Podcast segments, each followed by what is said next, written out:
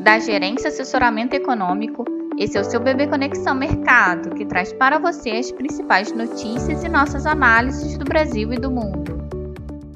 Quarta-feira, 1 de março de 2023, meu nome é Eduardo Toneto e vou dar um panorama sobre os principais mercados. No cenário internacional, a melhora dos PMIs da China corrobora com o viés mais positivo observado agora pela manhã, enquanto a perspectiva de alta dos juros nas economias desenvolvidas atua como um limitador desse otimismo. Para o dia, a perspectiva de avanço, mesmo que pontual, do PMI e do ISM da indústria dos Estados Unidos pode dar algum impulso para as yields dos Treasuries. O movimento, entretanto, deve ser mais marginal, uma vez que a dinâmica de alta das taxas já mostra algum sinal de esgotamento, com investidores aguardando os dados de inflação e do mercado de trabalho dos Estados Unidos, que serão divulgados antes da reunião do FONC deste mês, no dia 22. Nesse contexto, é possível que a esperança com a retomada da economia chinesa continue sustentando a recuperação dos ativos internacionais, com as bolsas terminando o dia em alta e o dólar em queda frente à maioria das divisas, com destaque para as moedas de países exportadores de commodities. No Brasil, os ativos locais devem seguir sensíveis ao exterior, com os investidores aguardando a divulgação do PMI do SM industrial americano,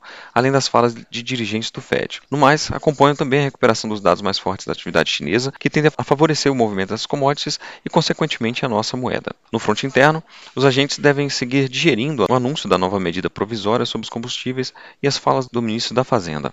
No mais, com o mês de março se iniciando, os agentes seguem na expectativa pelo avanço do novo arcabouço fiscal prometido para este mês. Sendo assim, estarão atentos aos noticiários em torno do tema. No mais, vale destacar que a aprovação do aumento do imposto sobre a exportação de petróleo cru pode não ser de fácil aceitação no Congresso, diante da pressão do setor. De qualquer forma, o prazo de quatro meses da medida provisória pode ser suficiente para a alteração da política de preços da Petrobras e para o avanço da reforma tributária. Assim, Esperamos a continuidade de uma dinâmica volátil para os ativos domésticos, apresentando ligeiro viés positivo diante dos patamares técnicos e da perspectiva para o cenário externo. O dólar deve terminar em queda contra o real, os juros também devolvendo prêmios e o Ibovespa deve terminar o dia em ligeira alta. Bom dia a todos e bons negócios.